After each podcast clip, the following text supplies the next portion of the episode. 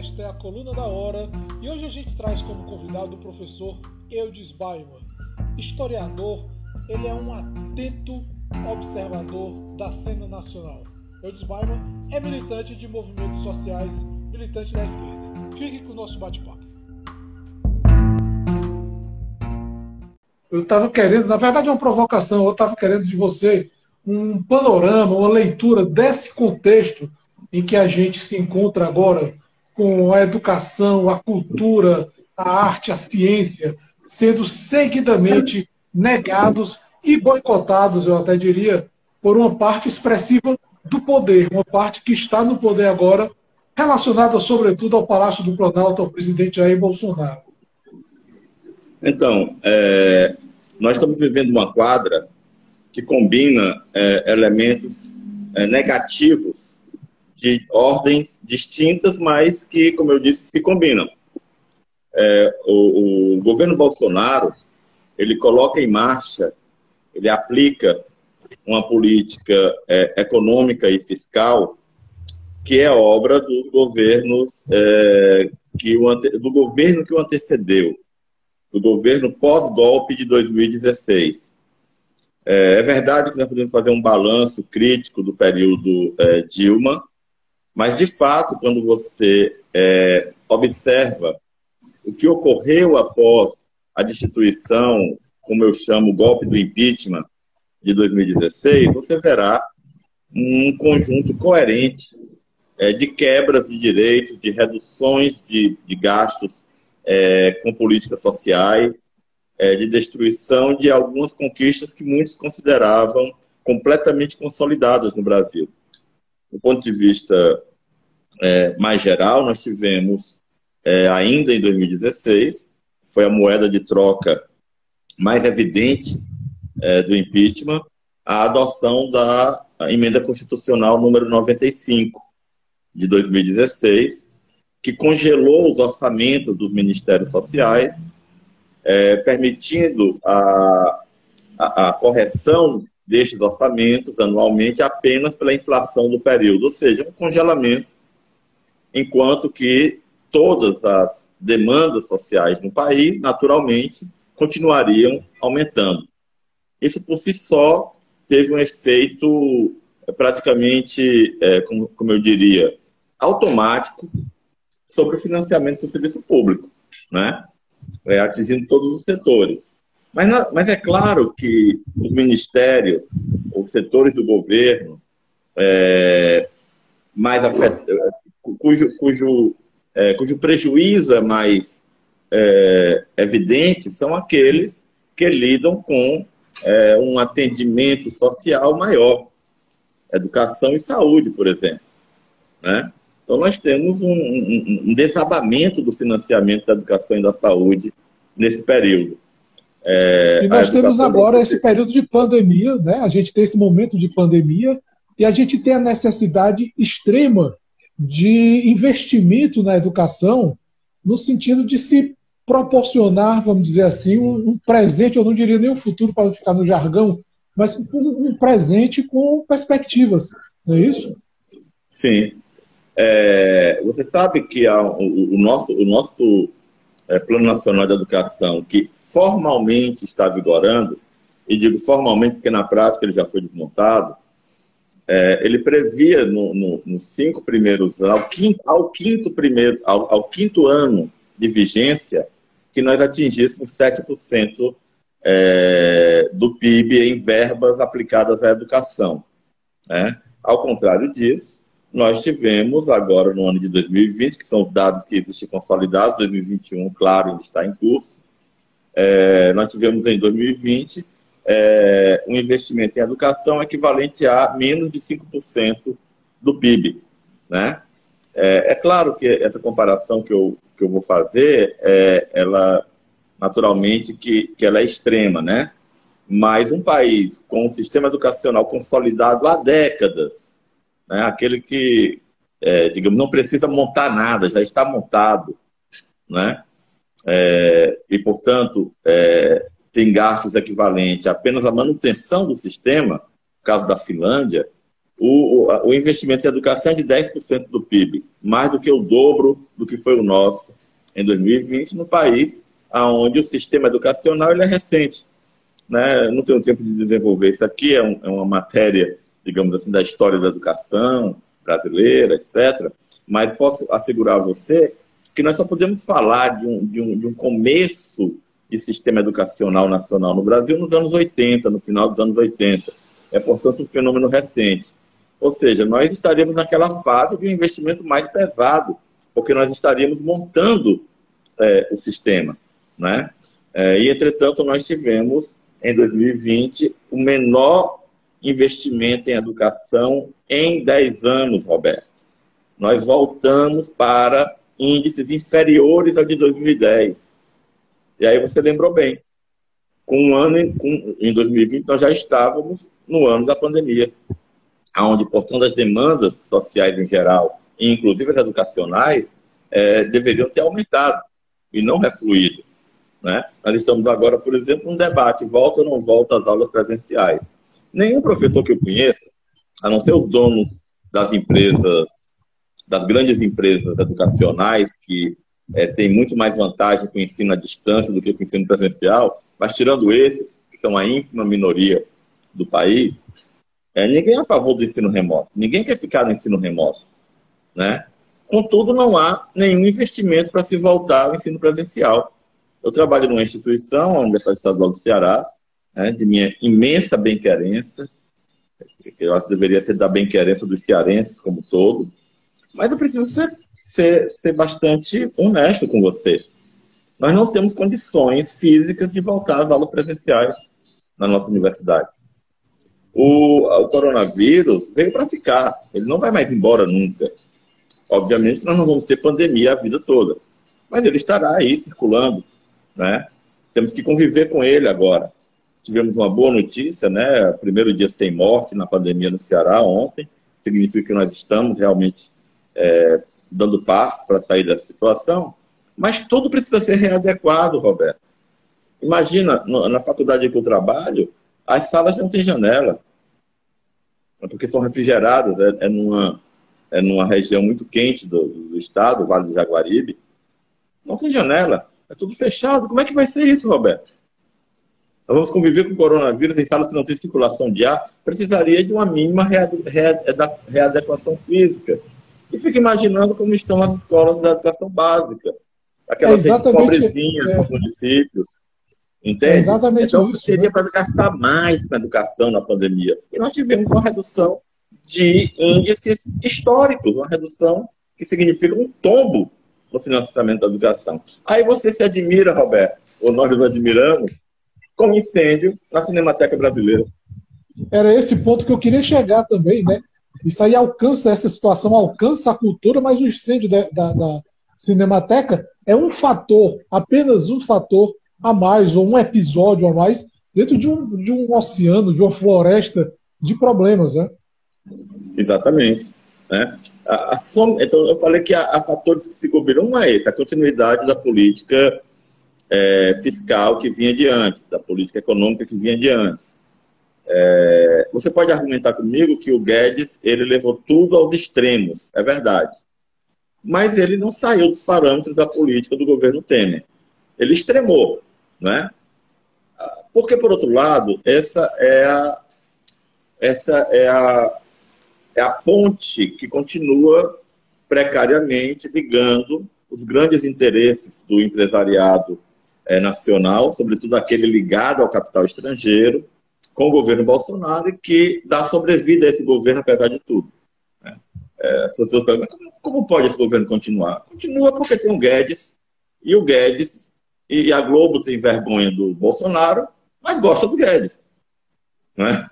Então ele continua essa política, embora ele a conduza a termos extremos, né? cortes que o governo Temer mesmo não fez. Não é?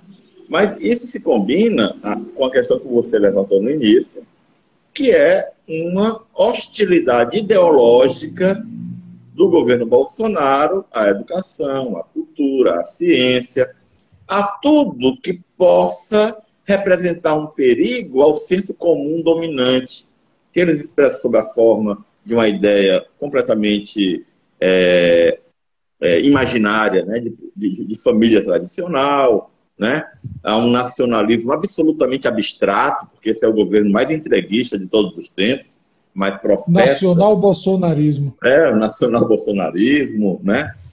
tudo aquilo que possa, do ponto de vista objetivo, como, por exemplo, do ponto de vista da ciência, da pesquisa, afetar essas crenças que estão na base ideológica do governo, é declarado inimigo.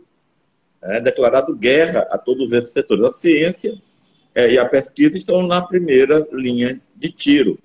Mas tudo aquilo que também coloca em xeque essas dimensões do imaginário bolsonarista, no que diz respeito à subjetividade, ou seja, a atividade, a ação da arte, por exemplo, também é colocado na linha de tiro. Né? Então, nós, nós temos uma combinação explosiva né, de uma política econômica é, austericida, de um lado, com uma política, digamos, é até difícil chamar de política, né, com um instinto assassino em relação à cultura, à ciência, à pesquisa, né? A vida. Que, que, tem um efeito devastador sobre a inteligência do país, né? sobre as possibilidades de elevação do patamar de consciência do nosso povo. Não é? é então, é uma situação muito difícil, Roberto, precisamos enfrentá-la, porque é, eu costumo dizer para os meus amigos, meus companheiros, companheiros com quem eu me reúno, eu sou chamado a falar de vez em quando em alguns lugares, tenho repetido, que nós não temos, não temos como nos dar o luxo. Eventualmente teremos que, teremos que esperar 2022, mas é um luxo esperar até 2022. Eu não tenho. Eu, eu, eu, lembro do nosso, do nosso romancista Inácio de Loyola Brandão, aquele seu famoso livro dos anos 70, né? Não verá Zero país ah, nenhum. País nenhum. Uhum. Eu acho que corremos o risco de não ver país nenhum em, em 1 de janeiro de 2023. Corremos esse risco. Pois é, eu disse, é, você falou agora exatamente dessa, dessa, é, desse aspecto político da situação, de não, de não, dessa situação, e eu te pergunto, é, como é que você é um militante experiente da esquerda, você tem seus 30 anos de militância, você, você tem um histórico bastante é, é, aprofundado né, nos movimentos, e eu te pergunto como é que a esquerda está se organizando, se é que está se organizando, no sentido de reagir, resistir, é, de mudar esse quadro de, de coisas? Roberto, é, eu creio, é uma percepção particular, pessoal, né? não falo em nome de nenhuma organização nesse caso, eu falo da, da minha observação pessoal, né? Até para a nossa conversa ser uma conversa mais livre, né? É, é, eu acho que 29 de, de maio é, marca uma mudança na situação nacional.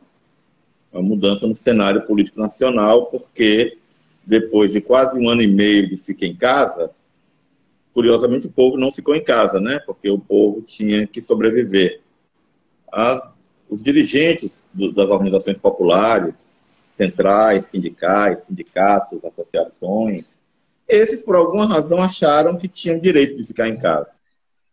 É, porque os seus representados ou pretensos representados não puderam ficar, né? Nós éramos favoráveis a que todos pudessem ficar em casa, não podiam. Mas o fato é que é, as organizações ficaram em casa. 29 de maio começa a mudar, há um giro nessa situação, há manifestações consideráveis em 29 é, de maio, elas se repetem é, em 19 de junho, é, ganha uma força é, bastante significativa em 3 de julho, e há uma certa estagnação, mas ainda com manifestações consideráveis agora em 24 de julho. Então há uma mudança na situação do país. Né? Aquilo que estava sendo engolido passivamente, né, agora é, é, conta com um cenário em que a resistência aparece de maneira mais efetiva. Mas vimos agora, né, Roberto, pela experiência dos atos, que provavelmente é, esse tipo de, de ação não seja suficiente para mudar a situação no curto ou no médio prazo. Né? É, o Bolsonaro tomou medidas políticas, Bolsonaro é, um, é uma expressão da brutalidade política, ideológica, mas ele mesmo não é exatamente um sujeito, como alguns pensam, pouco inteligente. Ele, ele fez uma jogada importante. Ele incorporou 200 deputados do Centrão à, à, sua, à, à sua base de sustentação no Congresso. Do ponto de vista puramente parlamentar, é muito improvável que, se, que passe o impeachment, ou que o impeachment venha mesmo a ser discutido é, na Câmara dos Deputados, que é a primeira instância, né? É, lembra que isso já vinha de um suposto oposicionista, do Rodrigo Maia, que também sentou em cima de uma centena de pedidos de impeachment. É. Com o novo presidente da Câmara, isso piorou. E com a ida do Ciro Nogueira para a gestão da política no governo, na Casa Civil, eu acho muito improvável que esse caminho nos leve ao impeachment. Impeachment, por outro lado, que tem é, pode ser objeto de vários questionamentos, porque levaria a Mourão, né? mas não vou nem entrar nessa questão. É, eu penso que há hoje um impasse no campo dos, dos movimentos sociais, populares, de esquerda, em particular no principal partido da esquerda latino-americana, que é o Partido dos Trabalhadores, é, porque, de um lado, é, como eu disse, é uma urgência de remover Bolsonaro. Essa é uma necessidade objetiva, isso não depende, digamos assim, do nosso sentimento pessoal. É uma questão objetiva, como eu te disse. Eu não sei se haverá é, país no primeiro dia de 2023, ou é, haverá um país muito depredado. Né? Bom, é, em Fortaleza tem, tem alguém ou alguma instituição, uma coisa meio secreta, porque não tem assinatura, espalhando faixas por todo que é lugar, condomínios, empresas, é, hashtag vai dar certo. Não vai dar certo, já não deu certo, não pode mais dar certo, porque nós já perdemos é, quase é, 550 mil pessoas né, é, mortas pela Covid. Esse é um retrato é, do grau de destruição que, em que o país caminha. Não é? Por outro lado, acho que a maioria da, da, das direções hegemônicas nos movimentos de esquerda, sociais, etc., trabalham objetivamente visando as eleições de 2022. Né? Há uma retórica de fora Bolsonaro, mas o fora Bolsonaro significa a eleição de outubro de 2022. Então, eu não vejo uma mobilização do ponto de vista dos objetivos daqueles que, é, digamos assim, são as direções reconhecidas deste movimento, com vistas a uh, encerrar o ciclo Bolsonaro antes. Acho que há um, uma outra questão é que, a, é, é que a volta das mobilizações combinada com a deterioração do país pode, espero inclusive, que nos leve a uma situação é, de resolução mais rápida desse verdadeiro problema nacional que existiu o governo Bolsonaro. Não é? Tá, é, e aí, então, e aí você eu, vê... não acho que tem uma estratégia para tirar Bolsonaro agora acho que toda a estratégia está voltada é, para as eleições de outubro de 2022 e com a possibilidade que vamos convir, muito real, de eleger o Lula, né? E a, mas aí, real, você mostram isso, né?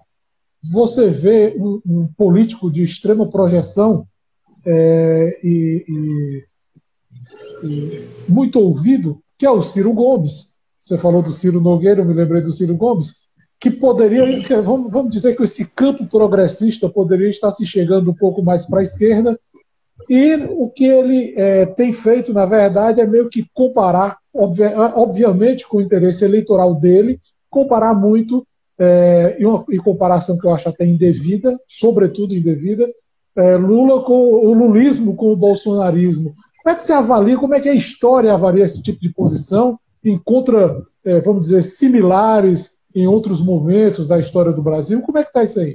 Como é que é a avaliação que se pode fazer disso? É, é de certa maneira, o Ciro ele prolonga é, nesses últimos dois anos e meio, né, a apreciação da situação que ele tinha é, já no segundo turno de 2018, né?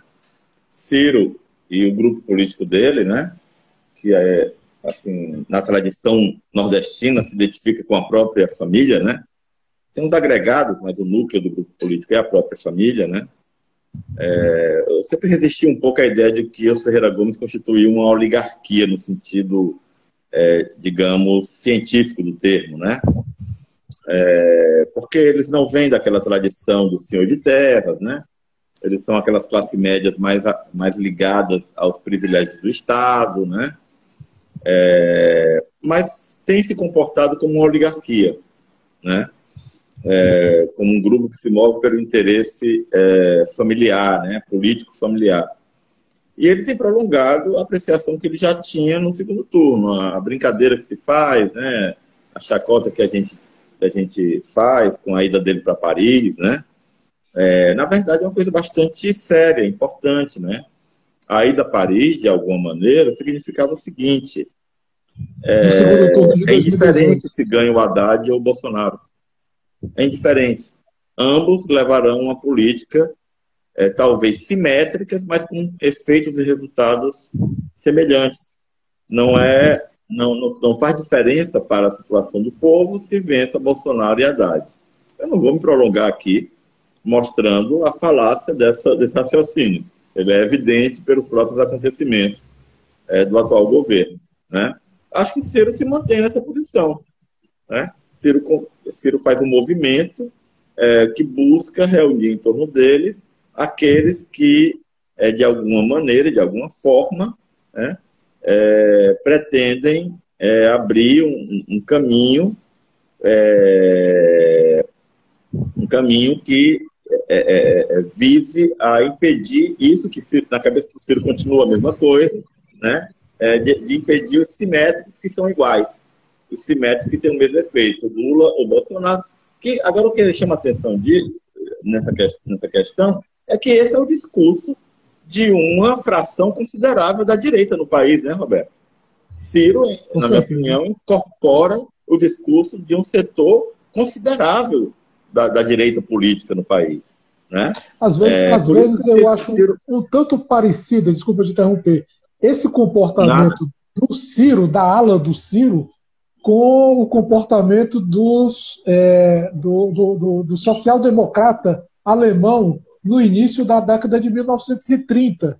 Isso aí levou a praticamente a extinção do, da, da, da, do pensamento social-democrata na Alemanha pelo, pelo grupo é, é, nazifascista e, e é, extinguiu praticamente essa, essa articulação, mas é, eles acabaram pagando o preço pela, não, não diria nem estar em cima do muro, mas pela incapacidade de tomar uma posição, de adotar determinada posição.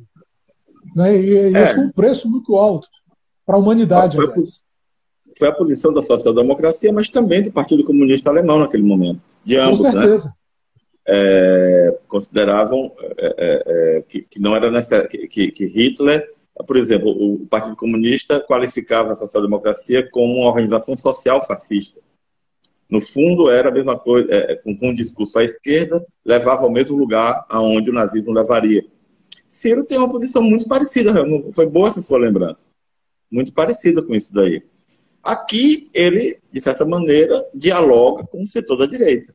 Né? Aquele setor da direita que rompe com o Bolsonaro, mas continua lavajatista. Porque se não lavajatista, vamos convir, ele criticou a Lava Jato em várias ocasiões, mas em termos práticos ele é um lavajatista. Por exemplo, Ciro considera que Lula não foi vítima de lawfare. Lula não foi vítima de uma fraude judicial.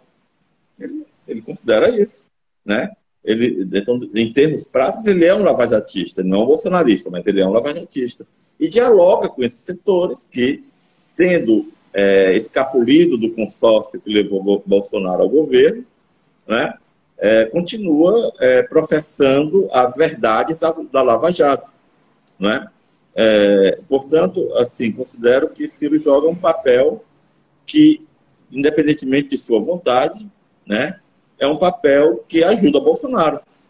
É um papel que joga água no moinho de Bolsonaro, sobretudo porque os ataques dele ao PT e ao Lula coincidem em vários aspectos com, a própria, com o próprio ataque do, do bolsonarismo. Agora, está, está circulando, eu não sei se, qual é o grau de, de veracidade disso, vi na imprensa, assim, rapidamente, que Ciro está considerando o apresentador da Rede Bandeirantes, é, da Atena, para vice na chapa dele.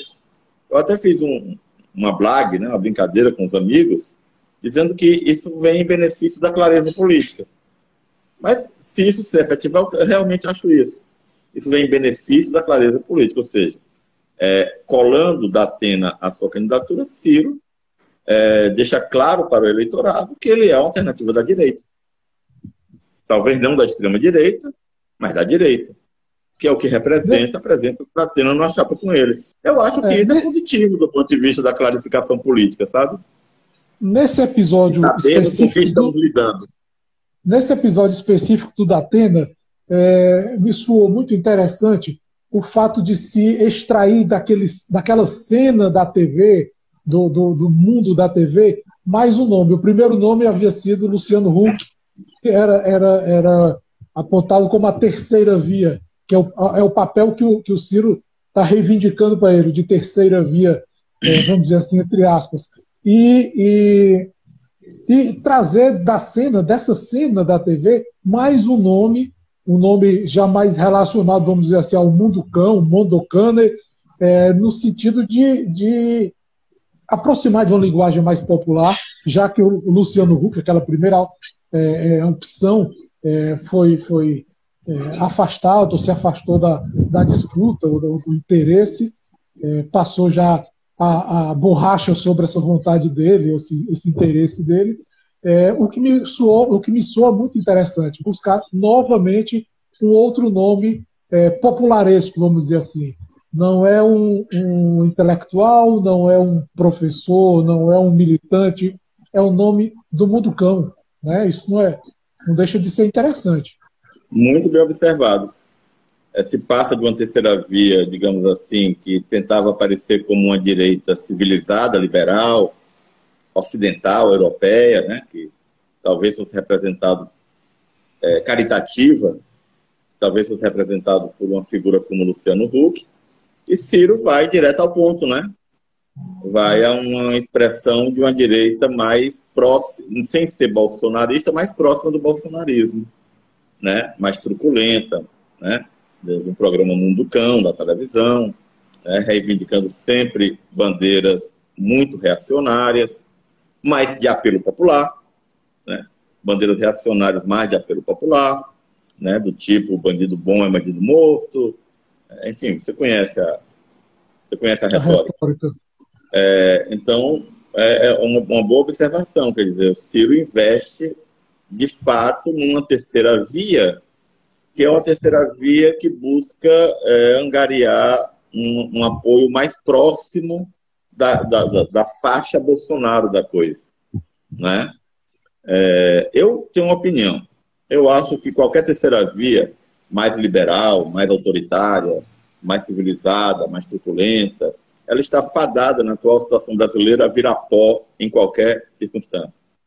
É, em situações extremas, como vivemos no nosso país, não há muito lugar para posições é, que não atacam de frente as grandes questões nacionais, seja de um ponto de vista mais à direita, Bolsonaro, seja do ponto de vista mais à esquerda. Né? É, aqueles que buscam uma, uma, uma, se situar frente à, problemática nacional é, de maneira muito mediada, etc., em situações como essa, tem poucas chances. Né? Mas o principal que eu acho é o seguinte: Ciro e os movimentos que ele está fazendo provam que nenhuma terceira via pode reivindicar uma posição de esquerda. Qualquer pois é. terceira é. via que surja será sempre no campo da direita. Ocorre aí agora um, um ponto extremamente relevante, que é a da nossa política localizada aqui do Ceará. Nós temos o PT ocupando o, o, o cargo de, de o gabinete número um do, do Palácio da Abolição, governador Camilo Santana, é, aliado e apoiado pela semi-oligarquia, vou para usar aqui uma, expressão, dos Ferreira Gomes. E eu, eu te pergunto, isso não coloca uma certa dificuldade para os diálogos do PT, tanto no campo local como no campo nacional, o ataque do Ciro ao Lula, o ataque, o ataque frequente do Ciro ao, do Ciro ao Lula, o, o, o ataque do Bolsonaro aos movimentos da esquerda. Isso não, não, não, deixa o PT, vamos dizer assim, uma saia justa? O PT aqui localizado? Muito, uma situação muito difícil no partido. Muito difícil. Porque, como você sabe, é, o forte. Eu, te, eu, tenho todo o respeito do mundo à, à, figura política e pessoal do governador Camilo Santana, né? É, mas eu e muitos outros militantes né, desenvolvem, um, ao mesmo tempo, uma forte crítica política à sua, à, sua linha de atuação. Né? É, nesse sentido, assim, que fazendo essa ressalva, né, para dizer que o forte do governador não é a política partidária.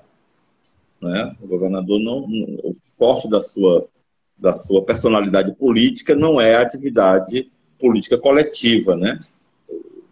Muito na tradição dos nossos políticos brasileiros, né? É, tem a ver com a formação brasileira, etc.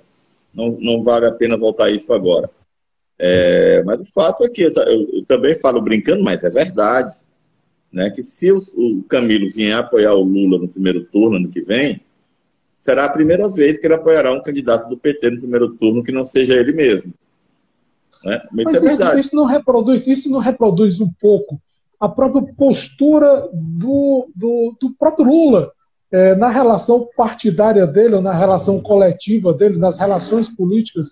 É, é, o, Lula, o Lula, com aquela tese da governabilidade, ele inflou a base também, inclusive com membros do Centrão, é, quando o Ciro Nogueira estava assumindo agora essa função de ministro, ele é, resgatou-se uma série de, de declarações dele favoráveis ao Lula e contrárias ao Bolsonaro.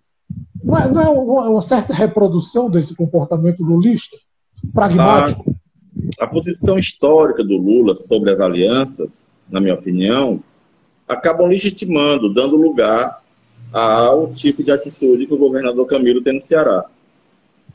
E não só, isso acontece no Piauí, isso acontece na Bahia. Tenho menos informações, apesar de ser nosso, serem nossos vizinhos, tenho menos informações do Rio Grande do Norte. Não acompanho muito o governo da Fátima. Mas na Bahia e no Piauí se vive o mesmo problema. Na Bahia, principalmente, né? É, governos do PT, é, ou pelo menos encabeçados pelo PT, Aqui é difícil falar de governo do PT no Ceará, né? A presença do PT é muito residual no governo, né? Mas é um governo encabeçado pelo PT, o governador é filiado ao PT, não, não, não, não, não, tem jeito, né? É, eu acho que a posição do Lula quanto às alianças é uma posição que acaba dando legitimidade às atitudes como a do Camilo, não é? É evidente, não, o Lula não chegou em nenhum momento a apoiar candidatos contra o PT né? Isso é verdade também. Não chegou, porque também ele é o Lula, a principal figura do partido, né?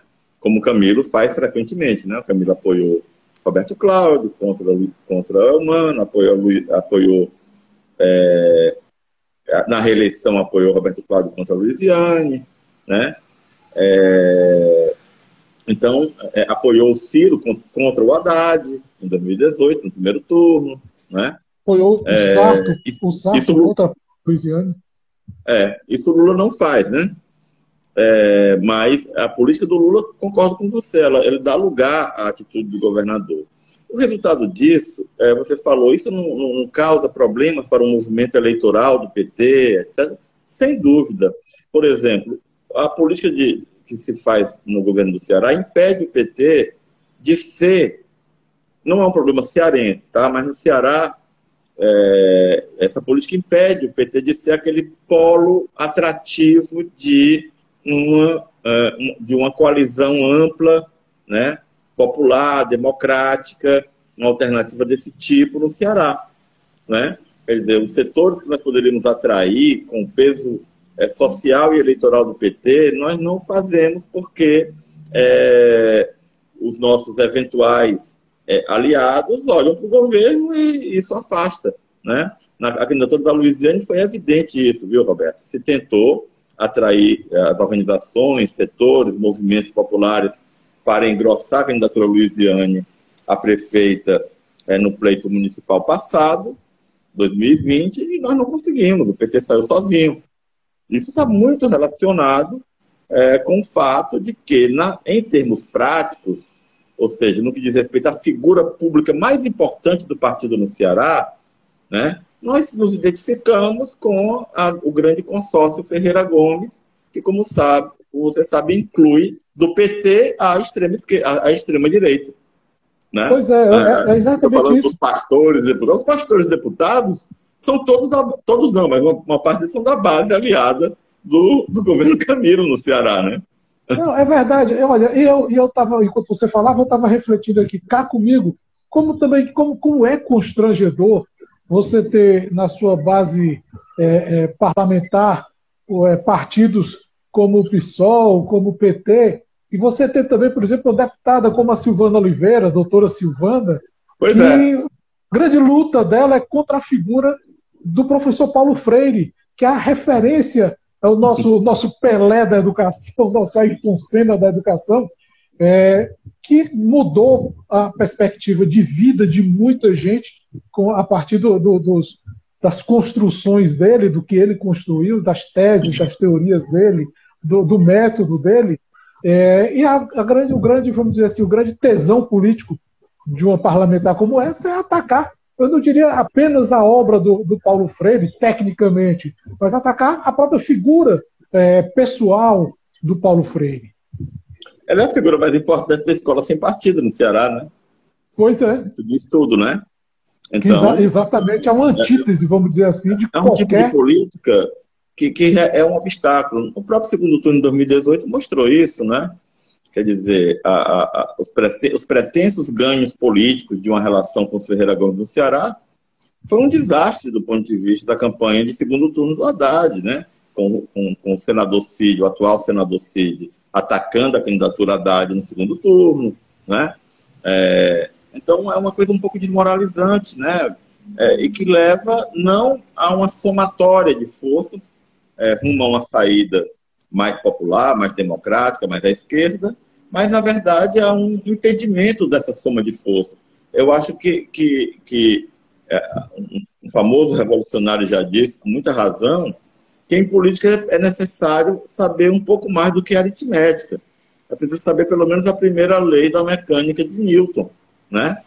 É, nem sempre a junção de forças resulta num acréscimo é numérico, às vezes é, resulta em zero, né?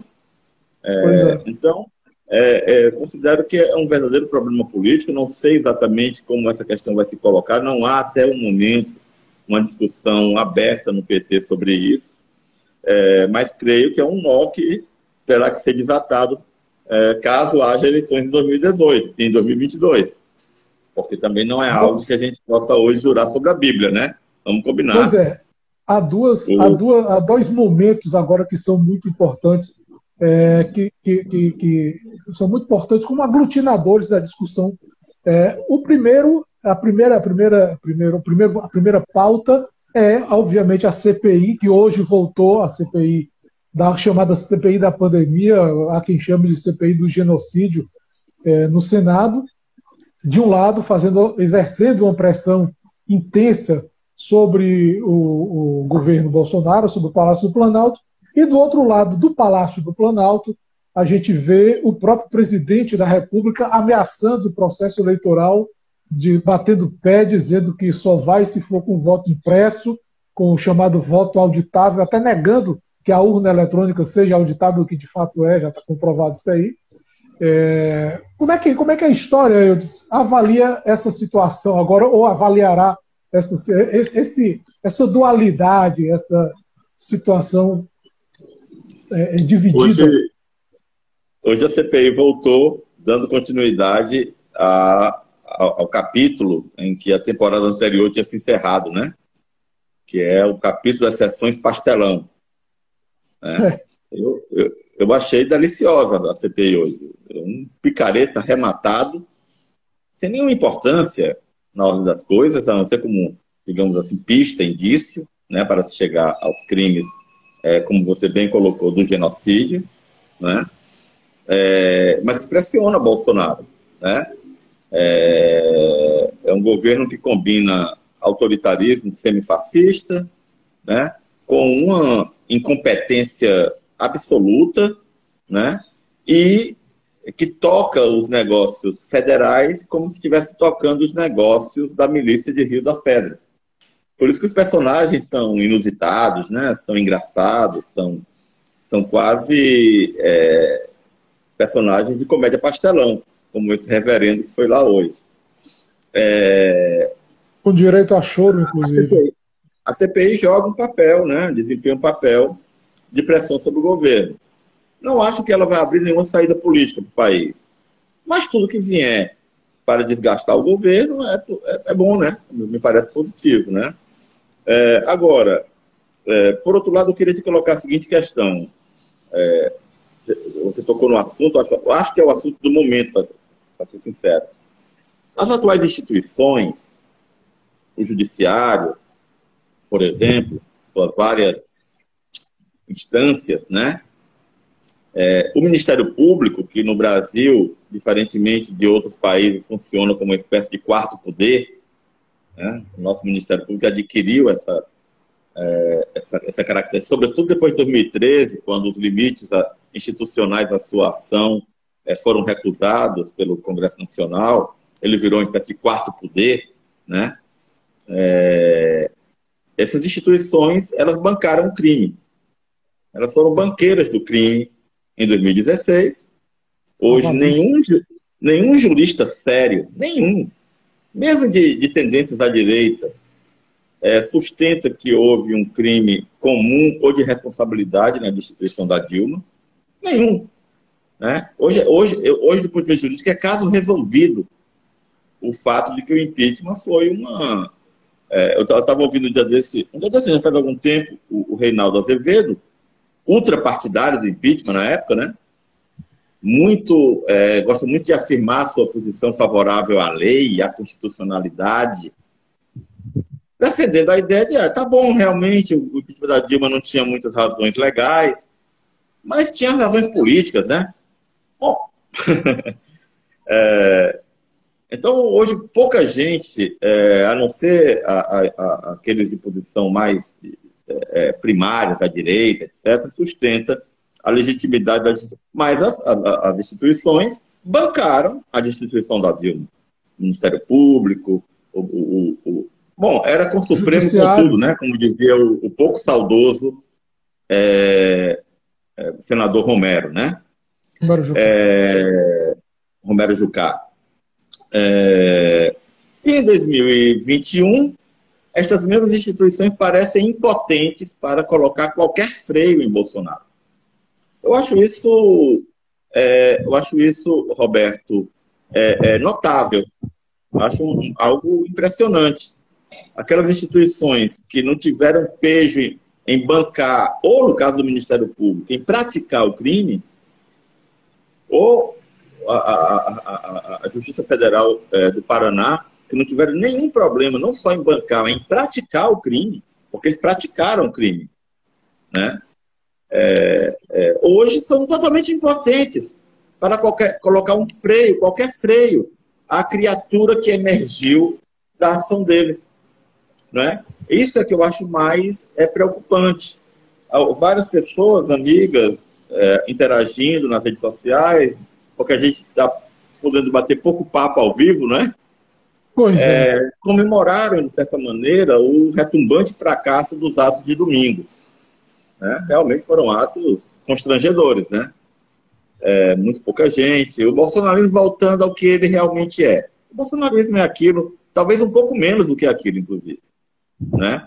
Mas eu não me alegrei, sabe, Roberto? Porque é, a falta de apoio nas ruas, é, o apoio que falta nas ruas, sobra nas Forças Armadas. Os comandantes das três armas estão alinhados atrás de Bolsonaro. Há um acordo passado no Ministério da Defesa entre Bolsonaro e as Forças Armadas, especialmente o Exército. Então, eu não acho que Bolsonaro está jogando palavras ao vento quando ameaça com intervenção militar. Até mesmo porque a Constituição Federal é ambígua o suficiente no seu artigo 142 para dar uma cobertura legal a uma ação como essa. Até, né? até, até pelo fato também de o Bolsonaro, vez por outra, se referir ao, às Forças Armadas ou ao Exército como o meu Exército. Meu Exército. E quando é, a gente já deve considerar como bastante é, expressiva a presença de cerca de 7 mil militares em cargos estratégicos dentro da, da administração federal. Ou seja, a gente pode dizer que desses 7 mil militares, é, haja cinco ou seis subordinados é, que, tem, é, é, que estão alinhados com o pensamento, a prática dessas pessoas. Então você pode fazer uma multiplicação aí, vem a história da, da aritmética. É. É, então, su suficiente para fazer essa leitura. Eu, eu, não acho, eu não acho que as condições geopolíticas é, são hoje favoráveis a uma aventura golpista. Mas veja, é, Bolsonaro pode tomar, junto com os generais, uma atitude desesperada. Isso não está fora do. não pode ficar fora do radar político.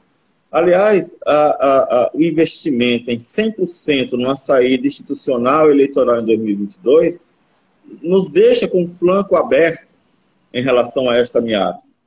Nos, nos deixa é, numa desvantagem é, estratégica em relação a essa ameaça, que, na minha opinião, é, pode não ser hoje provável, mas ela é possível. E Bolsonaro, é, assim, nós, é, no, nossos, é, no, nossas figuras, digamos assim, públicas do movimento de esquerda, é, elas fazem muita questão de aparecerem como guardiãs das instituições. A direita tem essa vantagem sobre nós. Ela não tem nenhum problema de jogar as instituições no lixo assim que for necessário. Então, é necessário, seria necessário ter um alerta para, para isso. Isso deveria nos animar a ideia de que é necessário remover esse governo o quanto antes, porque quanto mais ele fica, né, e, e, e, veja bem, é, como eu te disse, não me alegra o fracasso das, das, das manifestações de domingo. Para mim, elas não, não, não são um elemento principal da conjuntura. O elemento principal da conjuntura é o fato de que Bolsonaro acusa o presidente do TSE de, em ações sobre pedofilia, favorecer a pedofilia, e não acontecer nada. Não é uma acusação, não é uma acusação fraca, é uma acusação grave.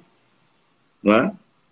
O Bolsonaro todos os dias ir para a imprensa dizer que ou a eleição será com o tal do voto impresso, eu acho que nem mesmo ele sabe exatamente o que é isso virou um jargão, né? Ou não será, ou não haverá eleições, não vai acontecer nada, tá certo. O TSE abriu um processo contra ele. Mas é um processo, acolheu, né? Mas é um processo eleitoral. Pode levar à destituição? Pode, eu acho improvável, completamente improvável, sinceramente. As instituições, na verdade, é, são, são mais representadas pela ideia do Fux de sentar com Bolsonaro e conversar com ele ah, ó, até aqui você pode aloprar, daqui para trás não, viu? Alopra até aqui, mas só até aqui mesmo, rapaz. É um pouco essa, essa visão do Fux, para mim, é mais simbólica da atitude das instituições do que essa boa notícia, não deixa de ser, de que haverá uma ação é, no campo da justiça eleitoral contra Bolsonaro. É, então, isso me preocupa muito, né? É, acho que no, nossa mobilização retomada em maio, ela é importante, mas acredito que ela é amplamente insuficiente diante das ameaças que pairam sobre nós. Seria, seria necessário é, engajar setores sociais mais decisivos na luta contra o governo, né? Como alguém já disse, o morro não desceu nenhuma vez. E as fábricas não pararam nem 15 minutos em nenhum lugar, em nenhum dia das mobilizações. É isso que pesa. Botar a juventude na rua, os professores, a classe média, é muito importante. Né?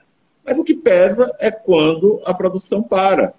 O que pesa é, com, é bom, o problema do, do, morro é um problema mais complexo, né? Porque a, a, os setores é, majoritários da população brasileira se encontram reféns, seja da polícia, seja do tráfico, seja da milícia, milícia né? né? Uhum. nessas regiões.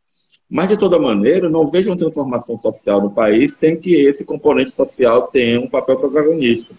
E até o momento, na luta contra Bolsonaro, não teve. Né? É, portanto, penso que é necessário aprofundar a mobilização, chegar a setores sociais mais decisivos, porque não, não, não é um discurso apocalíptico. É que eu acho que, de fato, paira sobre nós uma ameaça grave é, de vermos perdidos, inclusive, os segmentos de liberdades democráticas que o Bolsonaro ainda não cancelou no país e que nos permite estar aqui publicamente conversando sobre o assunto. Né? Mas isso está sob ameaça. A gente tem que ter consciência de que essas liberdades estão sob ameaça. Essa, essa moleza, essa folga pode acabar, né? Pode acabar.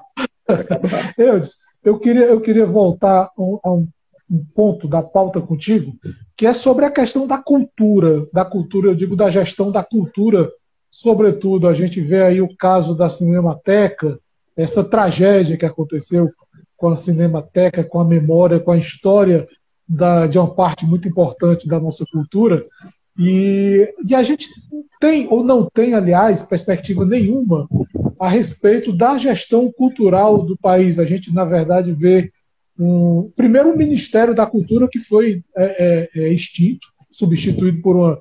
Substituído não, o espaço, de certo modo, ocupado por uma secretaria que, assim como a, como a Fundação Palmares, ela atenta contra os interesses daquele objeto fim dela. Como é que você avalia a situação da nossa cultura, da nossa gestão cultural, as perspectivas que a gente pode ter é, nesse contexto, nessa conjuntura agora? Bom, eu não vou voltar aos aspectos fiscais, eu acho que já está suficientemente esgotado aqui na nossa conversa. Mas quero insistir que a cultura é vítima disso, né? É, em países como o Brasil, o desenvolvimento cultural, é, o desenvolvimento das, das manifestações artísticas, a consolidação de um cenário artístico é, sólido, é, sempre esteve muito dependente de, de, uma política nacional de cultura, né? de termos um projeto nacional de cultura. É, é, é, é, às vezes me passa pela cabeça, sabe, Roberto? Desculpe essa digressão, essa viagem que farei ah, agora. Né? Quando eu penso em pessoas, em, em artistas como Vila Lobos, como, como Portinari, né? mesmo como Tom Jobim, é, é, o, o, o, a cena literária do Brasil até os anos 50, início dos anos 60, eu tenho uma sensação muito negativa de que nós perdemos essa perspectiva é, de, é, é, de nos remeter a uma cultura nacional, a uma arte nacional. Né? É, é difícil encontrar no Brasil uma manifestação, é, digamos assim, é, nacional artística, como o muralismo mexicano, por exemplo. É que eu acho que era uma pretensão do modernismo de 22, sabe? É constituir, digamos assim, um, um, um, quadro, um cenário, um, bastidor de uma cultura é, nacional moderna, né? Uma cultura nacional é, que, ao mesmo tempo, é, integrasse os elementos históricos da nacionalidade, né?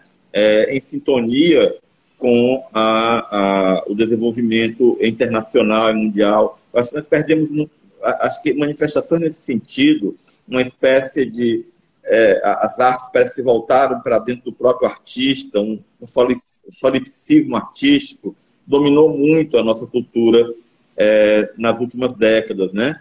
A perspectiva de, um, de uma pintura nacional, né? de uma sinfonia nacional, que ainda está em Tom Jobim, por exemplo, ainda aparece em Tom Jobim, parece que nós, nós, perdemos um pouco essa dimensão, né? Então, acho que nós temos uma crise é, nesse aspecto bastante prolongada no país. Agora... Mas, não, não nos faltou uma conjunção, vamos dizer assim, de política com arte, como a gente, você falou do, do muralismo, eu lembrei, do, obviamente, do, do, do, Diego Rivera. É, não nos faltou essa conjunção? Esse, ao, esse... ao contrário do que a direita diz, ao contrário do que a direita diz historicamente, inclusive essa atual extrema-direita no governo, a cultura e as artes no Brasil foram sempre as principais vítimas da privatização, deixadas ao sabor do mercado. Ou seja, falta-nos uma política, há muitos anos, há muitas décadas, uma política central, é, com um objetivo claramente estabelecido, democrática, agrupando as manifestações mais diversas da cultura brasileira, né? sem nenhum tipo de, de, de restrição ideológica, né? Isso nos faltou, o lugar do Estado nos faltou. No governo Bolsonaro, isso foi levado ao paroxismo.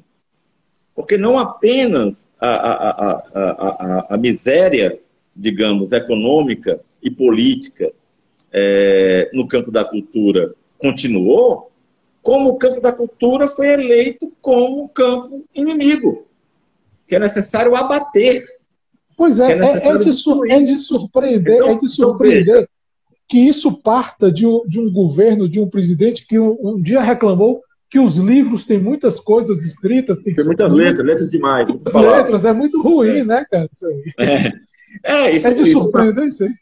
Não, é, isso naturalmente se coaduna com o próprio presidente, não é? Mas quero dizer que é mais do que isso, não é? Mais do que isso. É o aprofundamento, é, é, é, é a elevação aos seus limites né, de uma situação que já era uma situação de uma falta de projetos nesse campo, né? A falta de... eu incluo aí, inclusive, os esportes, viu, é, estamos agora nas Olimpíadas, e muita gente, ah, mas vamos ter 20 medalhas, que, que droga.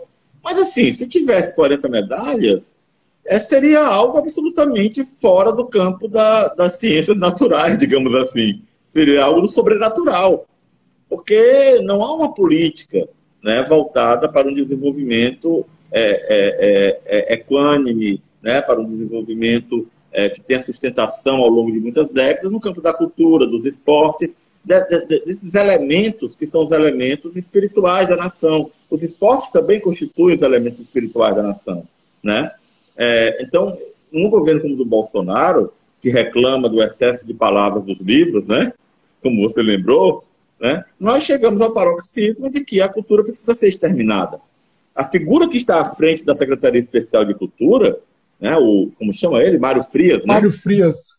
O Mário Frias, é exata, é um, um ator de, de, décima categoria, né, que se destaca por participar em programas de subcelebridades na televisão, é uma espécie de simbolismo, tanto quanto o Bolsonaro, uma espécie de simbolismo né, do, do, do, do lugar reservado a, a este elemento tão importante da, da, da constituição do espírito do, da nossa nação, do espírito brasileiro, né, decisivo, diria eu, que é, que, são as, que é a cultura e são as artes. Né?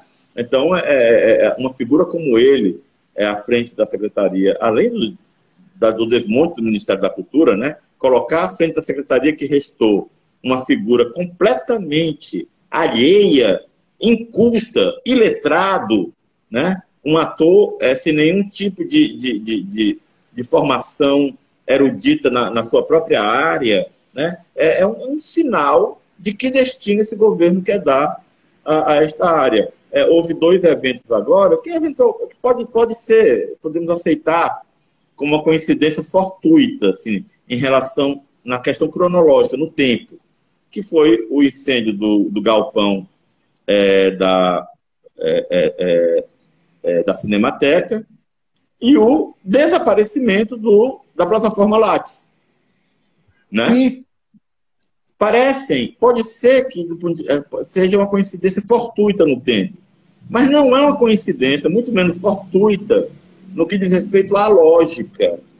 Esses dois desastres, dois desastres, duas catástrofes no campo da cultura, das artes, das ciências, elas obedecem a uma lógica.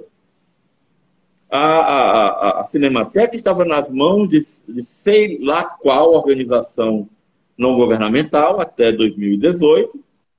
Ela foi retomada pelo governo federal à custa da polícia, de uma ação policial.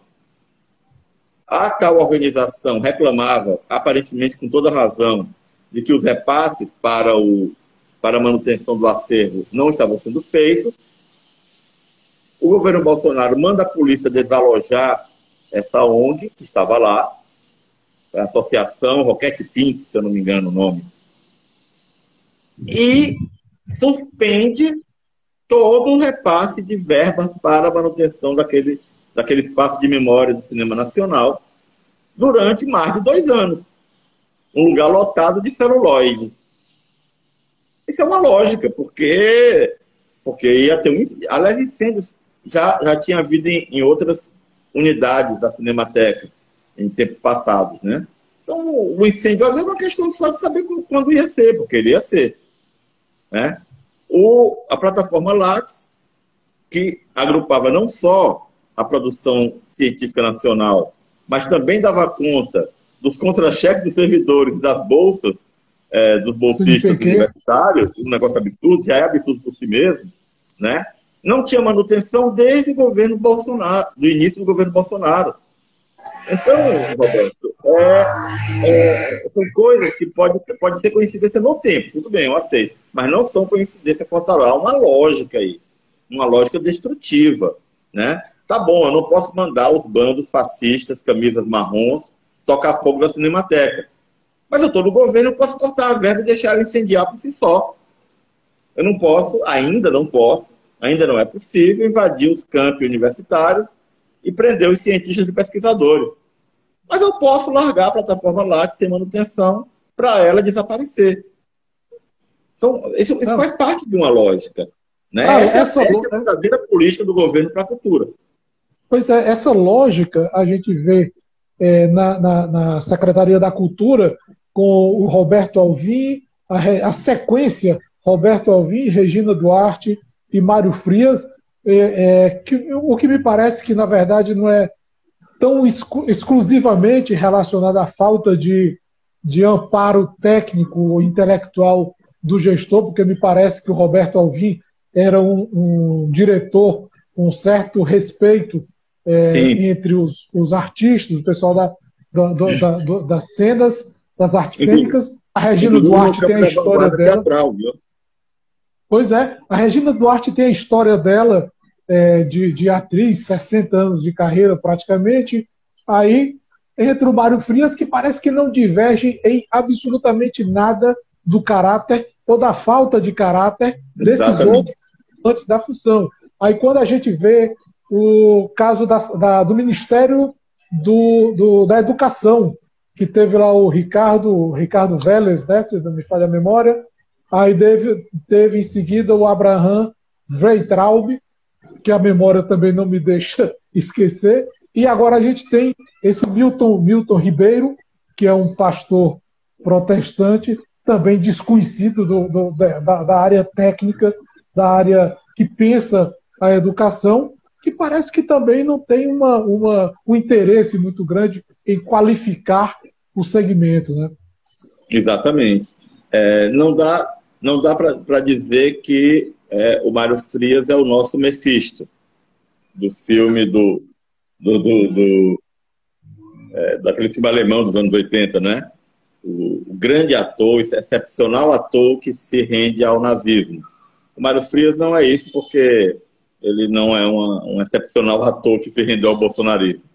É uma figura é, completamente é, descartável, sem importância nenhuma na cultura brasileira e que se vendeu ao bolsonarismo.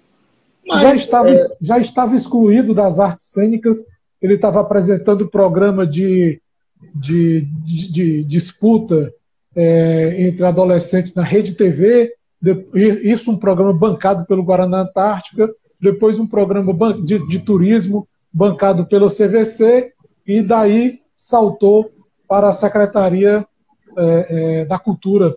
Né? Mas o Ricardo Alvim parece se encaixar muito naquela figura do Mephisto, Roberto. né?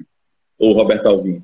É, é, uma figura que tinha uma respeitabilidade no, no meio, né? É, Guter, tinha uma obra... Guter Grass, o ator? É. Guter é. Grass. É, interpretado pelo, pelo Klaus Maria Brandauer. Brauder, né? Brandauer, é, Brandauer. Exatamente. É, e que não apenas se rende ao governo Bolsonaro, como resolve ele mesmo ser a vanguarda do, da, da, digamos assim, da componente nazifascista do governo, né? Faz uma transmissão com todos os elementos estéticos, semióticos, é, facilmente identificáveis com, com, com, com, a estética nazista, né? Como ele é um homem erudito, ele sabia muito bem o que estava fazendo, né? E depois a Regina Duarte, que eu não sei exatamente como qualificá-la. Ela tem uma obra na televisão, inclusive uma obra teatral, ela tem uma interpretação muito, muito lembrada, né? É, é, é, daquela peça do. Réveillon, ela tem um Réveillon também, foi um espetáculo muito aplaudido. É, mas, mas, eu estou lembrando. É, é, bom, não vou lembrar agora, mas ela tem um, alguns momentos que, que várias pessoas que entendem do assunto consideram memoráveis, até no teatro. É, mas, por outro lado, não se destaca por, por nenhum tipo de, de visão é, larga né, um, alguma vez manifestadas sobre a questão cultural e sobre a questão artística. Né? Enfim, são figuras diferentes, mas muito felizes, você disse. Figuras diferentes que parecem ser a mesma, né? Porque professam, na prática da gestão da cultura, os mesmos valores, né? É, com a mesma, a mesma falta de valores. Com a mesma falta de valores. Né? Mas esse é um, um, um aspecto que eu considero é, que a gente deveria aprofundar mais, discutir mais, porque ele, é, é, é, essa, essa área cultural no governo Bolsonaro é, é, muito, concentra muito os aspectos mais obscurantistas do governo. Né? O obscurantismo está em todo o governo, mas ele aparece com a nitidez impressionante né, quando nós é, nos detemos sobre a questão cultural, sobre a questão científica, sobre a questão educacional. Né? Aqui nesse campo, né, da formação, é, como eu disse, da formação é, espiritual do povo brasileiro, né? É, da formação de sua, é, de, de, de, sua dimensão, é, digamos, mais é, universal, nós, nós estamos no limiar de, de um retrocesso até mesmo para, para o pouco avanço que nós tivemos na história brasileira nesse campo né? de perder até o pouco que ganhamos é, nesse campo. Né? É, então, eu acho que é, é um, uma questão muito séria é, é, e a reação popular nesse, nesse, nesse, terreno é bem menor. Que exige de nós mais esforço de mobilização nesse aspecto. Né? Uma coisa é a, a população perder este ou aquele direito que vai implicar é, imediatamente na sua sobrevivência. Outra coisa é uma, uma política obscurantista na cultura. Não impacta a consciência popular tão de imediato. Então nós precisamos estar alertas e, e, e, e usar um megafone talvez maior para falar disso para a população. É? E para alcançar, alcançar o morro, por exemplo. Também Exatamente. esse megafone maior. E, tem um ponto interessante, você falou, que me chamou a atenção, que como, como esse governo do Bolsonaro nos leva a colocações extremamente surreais. Você falou que o obscurantismo aparece com mais nitidez no é. campo da cultura. Isso aí, isso aí é um Exato. paradoxo completamente maluco, um surrealismo é, bastante interessante, né, bastante é. peculiar. Mas isso aí tem tudo a ver com, esse, com, esse, com esses tempos. Mas dá, mas dá poesia, viu? Pois é, político pode dar poesia. Dá. Ou então rock and roll trash, né? Bem trash. É isso aí. Eu disse, eu quero muito te agradecer. Sei que daqui a pouco você tem que estar dando aula, é, lá por, por batente. Daqui a pouco a gente.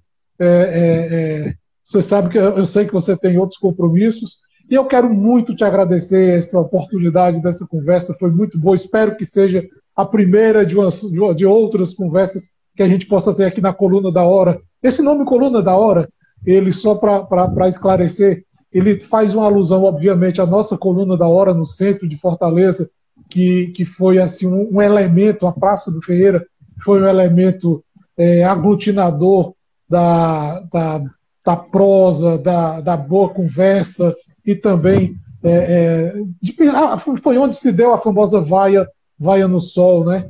Então tem a ver com a coluna da hora, tem, tem também a nossa, a nossa hora, nosso momento, essa nossa conversa de praticamente uma hora, e, bom, mais uma vez te agradeço, te agradeço muito. Avisa ao pessoal que está acompanhando a gente e ao pessoal que não acompanhou que essa nossa conversa se mantém aqui no, no, no Instagram e a gente também está é, disponibilizando em formato de podcast no, no Spotify. E eu, de vez em quando, estou colocando aqui os endereços para os contatos posteriores.